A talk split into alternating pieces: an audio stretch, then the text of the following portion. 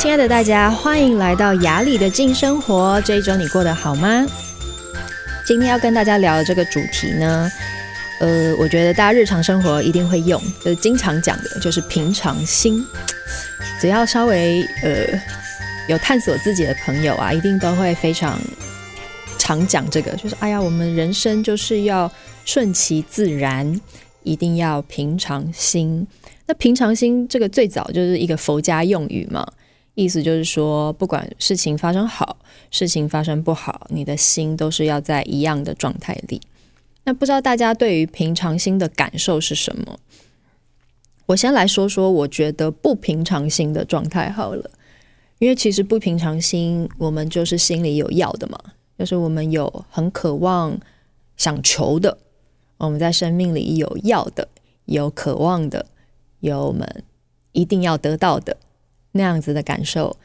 我觉得就是比较不平常心的啊。人生真的难免了，你要想你的孩子生出来之后呢，你就会开始对他有所期待嘛，或是你想要给他最好的，希望有有一天小孩可以读上好的高中，建中、台中女中，然后上大学可以读台大。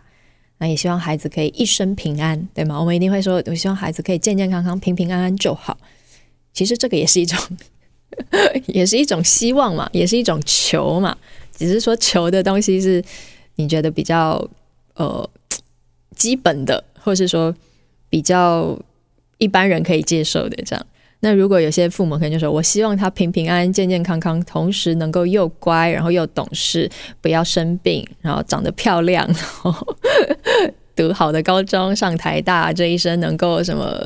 五子登科，巴拉巴拉什么之类的，这只是你求的多跟求的少的差异。但我觉得不不只是养孩子，包括你自己在呃生命的过程里，其实很多时候这个平常心的历练。它都是经常出现的。有些时候，我自己觉得我，当我很不平常心的时候，比如说明天有个很重要的工作，我真的希望自己能够做得很好，非常努力的花了好久的时间准备，然后希望自己可以站上去的时候能够非常准备好，看起来有自信，然后把该做的事情全部做完。这个时候，当我在做这些准备的时候，很特别的是，我觉得我每次在带着这样的念头，然后开始要为我的工作准备的时候，我身体有一部分就会开始变得很无力，就是突然会有一种，我觉得这就是作用力反作用力，我突然就会有一种想要缩在家里的感觉，是突然会想缩起来，因为当我没有平常心的时候。当我在需求这个东西的时候，我其实同时也看到自己没有的，我还没有觉得自己有足够的自信，我还没有觉得自己可以上上去头头是道，我还没有。然后这个时候呢，我的身体经常是很紧绷的。当我要一个东西，我准备要抓取的时候，我的身体大部分都是绷绷的，肩膀是绷的，我的脸是绷的，我没有办法很放松。我没有办法很自在，然后同时这个会创造很多情绪上的乱流，可能就会焦虑啊！我在想，天哪，如果明天我主持的时候突然说错话怎么办？我如果忘词怎么办？我忘了看我这个我的那个，我们就就是有那个，一般人会觉得是小抄啦，就是我们的手卡。如果忘记手卡翻页怎么办？如果现场的来宾太疯了，我控制不了怎么办？开始心里面有很多这样子的问号。这个时候我就很容易焦虑，然后晚上会睡不好，觉得不行，我还要再准备更多，我一定要再准备更多，我才能够做好。然后我也觉得，当我不平常心的时候，我会我的心有一个部分是就是是关起来的。其实我觉得平常心很特别，它是内在世界一个很独特的品质。这个品质它也像是我们心上的一个闸门，它就是一个开关。当一个人他是带着平常心的时候，他真的就是放松的。你也知道，这个人他是松弛的。尽管有些时候我们上台，对吗？这么重要的舞台，你觉得有些人奇怪，他为什么就是可以很松弛？他就是可以很自在。我觉得平常心是一个很重要、很重要，他们内在有的状态。因为当我在家里的自在，跟我在很多众人看到的状态是一样的时候，这份自在，它就是会很自然而然的渲染到我所有在的地方。我当然也看过很多很知名的人，我们也相信大家也看过很多知名的政治人物，很多知名的演员、主持人。他们在某一些场合里，你会知道他是紧绷的，他不是完全自在的。我可能很在意这个奖项，我可能很在意群众对我的看法，我一定要在这个场合里，我得到所有人的目光。然后你会在他的状态里看到那份要，那份需求，所以他的轻松自在是消失的，他是不见的。然后有人会说了，那平常心是不是就是说无欲无求？我觉得不是，我觉得平常心是我知道我的生命，它可以有，它也可以没有。可是我有我知道我要走的路，我有我要的，我争取。可是我接受这个世界带给我的，它是一个双向的。对我来说，它是一个。我对我这个世界给我的东西，我在这个心上我是接受的，我是接纳的。然后我对于我生命要走的路该是什么样，我的心是开放的。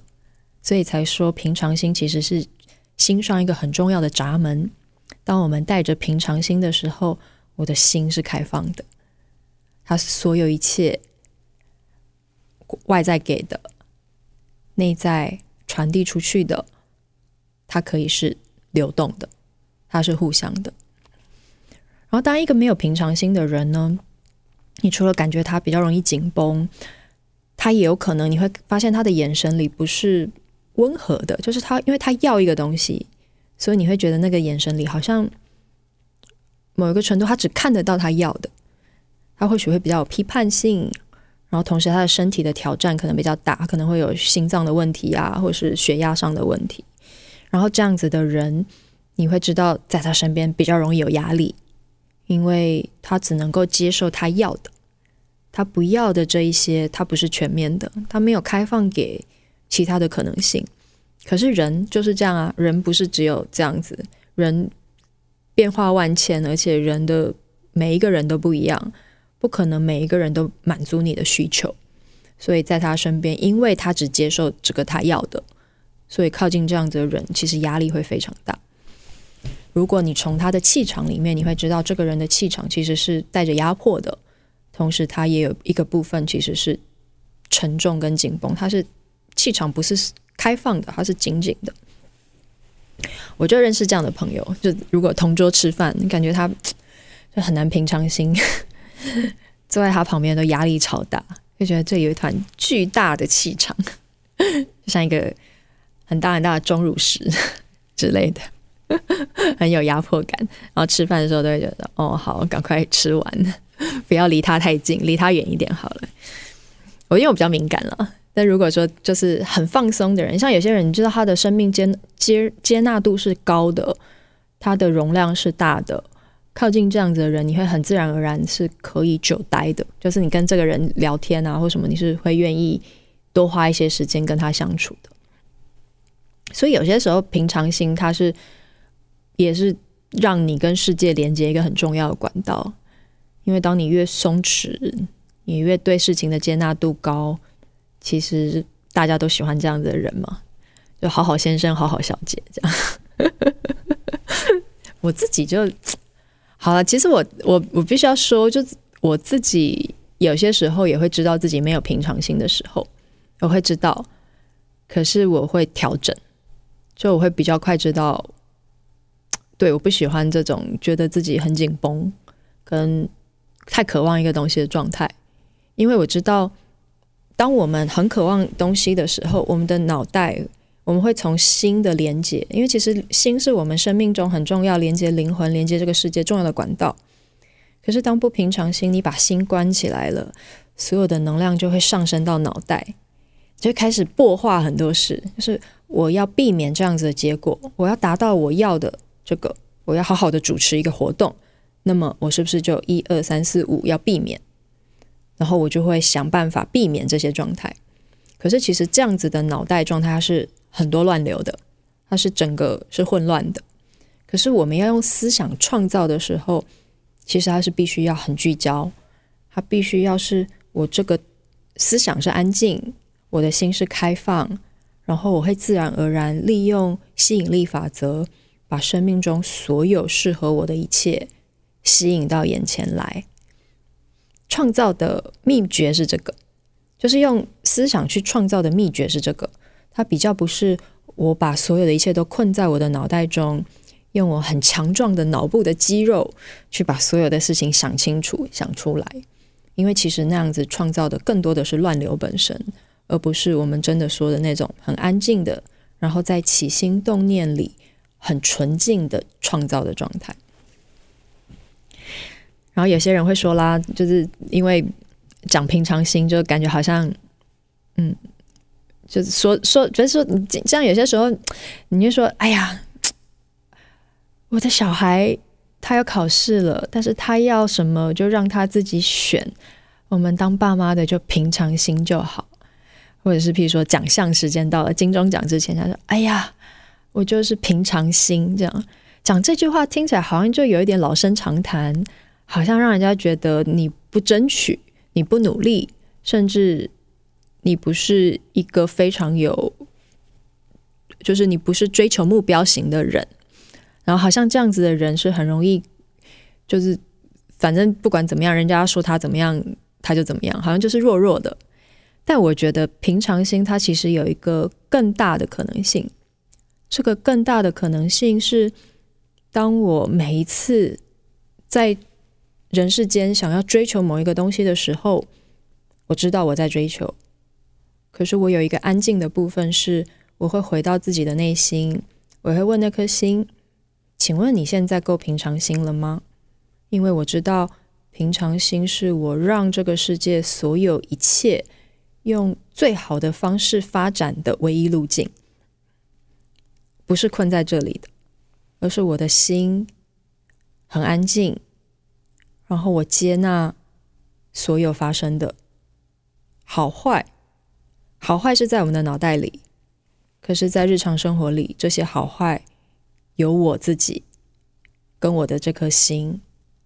来互相面对。那有些人，我我有个朋友，他就说：“那如果平常心太久了，会不会生命就变得很没有愿景？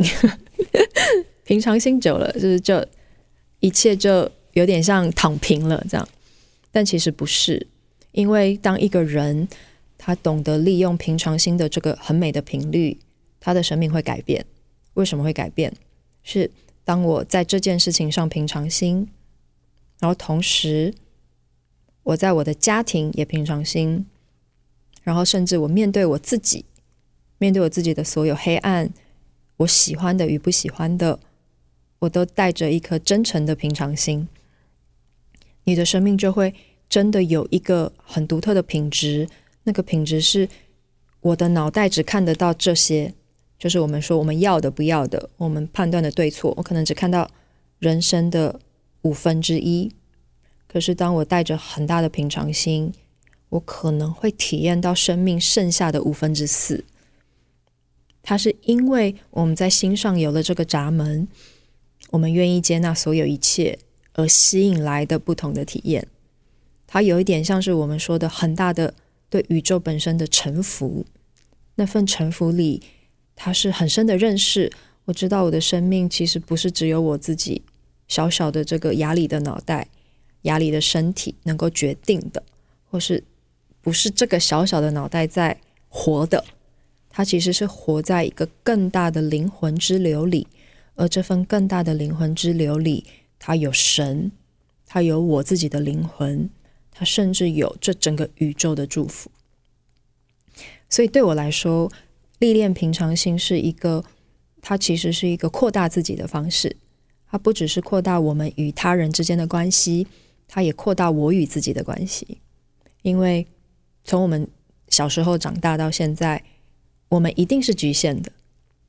我们的所有观点，就是从我们的学校教育，从我认识的人同才，从我的父母，从我的家庭，一步一步累积起来的。可是，只有在我们对很多事情平常心，然后真的臣服于更大的宇宙的时候，这些观点它才可能真的被整合成一个我的生命本身可以容纳的。不然，他们只是某些局限的面向。当我很平平常心的面对我的工作，它的成就与否由我自己内在决定。当我很平常心的面对我每一次的演出，我每一次出现在大家面前的样子，那个会很接近生命的真相，很接近雅里的真相，很接近你的真相。然后有人会呃很常告诉我，他说我的爸爸是一个很不平常心的人，每次我靠靠近他，我都好焦虑，因为我觉得我的父亲一直在用一个很严肃的观点看我，每次他看我，我就从他那里连接到无法平常心，所以我很害怕每次跟家人相处的空间。我每次遇到我爸，我都会觉得天哪，我又成为我爸投射出来的一个对象。每次他都在我身上看到我不足的，每次都看到我觉得我可以更好的，然后我好难跳脱，怎么办？我觉得自己每次想尝试平常心的时候。我爸爸的影子就会跑出来，他就会出现，然后告诉我：“不行，不行，你要更好，你要更好，你不可以停在这里，该怎么办？”我会跟这样的朋友说：“嗯，的确，有些我们父亲的传承，或是家族母亲的传传承里，他会有这个望子成龙跟很深的期盼，尤其当父亲母亲在生命里，他没有完整被。”承受或完整被完整的被发展，就是他的生命没有完整的开展的时候，他很自然而然的会把这份期待或是这份看似很不不平常心的批判放到孩子的身上。可是这个时候，其实就是这个孩子他能够历练自己平常心最佳的时机，因为我们与父亲的关系里，我们与母亲的关系里，他就。带着某一个密码，这个密码是我是可以跳脱的，我是有机会从我与父亲之间的相同与不同出发，然后我去找到这份跳脱的。像有些人他会说：“那怎么办？我靠近我爸的时候，那个焦虑怎么办？我每次遇到他的压力怎么办？我靠近他，我就是压力如山大。我在我自己的空间里，我一直在历练平常心，我也觉得自己。”慢慢不焦虑了，可是我只要一靠近他，我所有的平常心都不见了，怎么办？它其实是有阶段的，就是你可以开始用一个比较保持距离的方式。最早或许你非得要稍微保持距离，让那份家族母亲的焦虑啊，母亲对于生命的很负面的观点，稍微保持一点距离。那你说，那如果天天住在一起怎么办？其实，尽管是天天住在一起，也是有方式，你可以协助自己拥有空间。有一个方式是，当他的焦虑出现了，他的批判出现了，你很简单的祝福，就是我在这里，我跟你相距只有一公尺，你又投射出你所有对生命的不满，你那个不平常心的部分出现了，我就在这里。我如如不动的看着，然后我说：“妈妈，我祝福你；爸爸，我祝福你。”我在心里很简单的这样说：“妈妈，我祝福你。”平常心，在这个时候，其实一份祝福，它就是一个很大很大的力量，它是一份爱，而不是那种母女或是父女之间那种很纠结的爱，它是一份更大的。跟神性相关的爱，我很自然的，我会为自己创造一个空间。这份祝福里有我对你很深很深的宇宙之爱。然后慢慢的，每一次每一次，当他的负面出现，我就祝福，我微笑。然后或许有机会的话，当然肉体的空间，如果你是跟父母不住在一起，你是住校啊，或是离开家的，那当然很好。你可以准备好自己的时候再跟父母见面，那拉出一点空间，比较有机会能够茁壮自己。我真的能够在我的内在世界找到那个稳定度，跟我内在世界要的，我是灵魂开阔的程度。然后慢慢的，当这份开阔或是我对生命的聚焦，我开始变得很有力量了。我或许我可以直接正对我的父母，我可以告诉他说，很简单，其实有时候一句话，当一个人的负面很很多出现的时候，你就是让他。想办法让他开心，就是你很奇怪，就是一个开玩笑的，或者是一个很幽默的，让他能够稍微转个念。其实很多东西他们会停下来，就是长辈他们的生命的生命真的很特别。就是你到年纪老的时候，你会特别容易想要用你的语言去抒发一些事情，因为生命开始累积很多，在你的底层累积很多那些你生命。挫折的没有办法真的平常心看待的，他会突然出现，然后很多人是不知道怎么面对的。可是如果一个人在他身边，就是协助他稍微把那个东西转化一下，就是看到一个，当然重点是协助他们看到好的看法，对吗？就是你稍微跟他讲说，哦，他一直批判说，哎，以前他的婆婆是怎么带他的啊，什么什么之类的。或许你跟他说，所以现在我没有让你当婆婆，对不对？就是我现在。不要让你有这个婆媳问题，所以我觉得还没有结婚，这样是不是很好？类似这样子，去稍微协助他转弯，但是其中他带的就是你一直在给的祝福，慢慢的、慢慢的，这个关系里的确就会有足够的空间，让你真的成为你自己。所以今天聊的这个平常心，我觉得它不能只是口号啦，就是每一次、每一次都需要很多很多的练习。让自己真的活在平常心的那个能量范围里，我自己也在练习，跟大家分享喽。我们下次见，拜拜。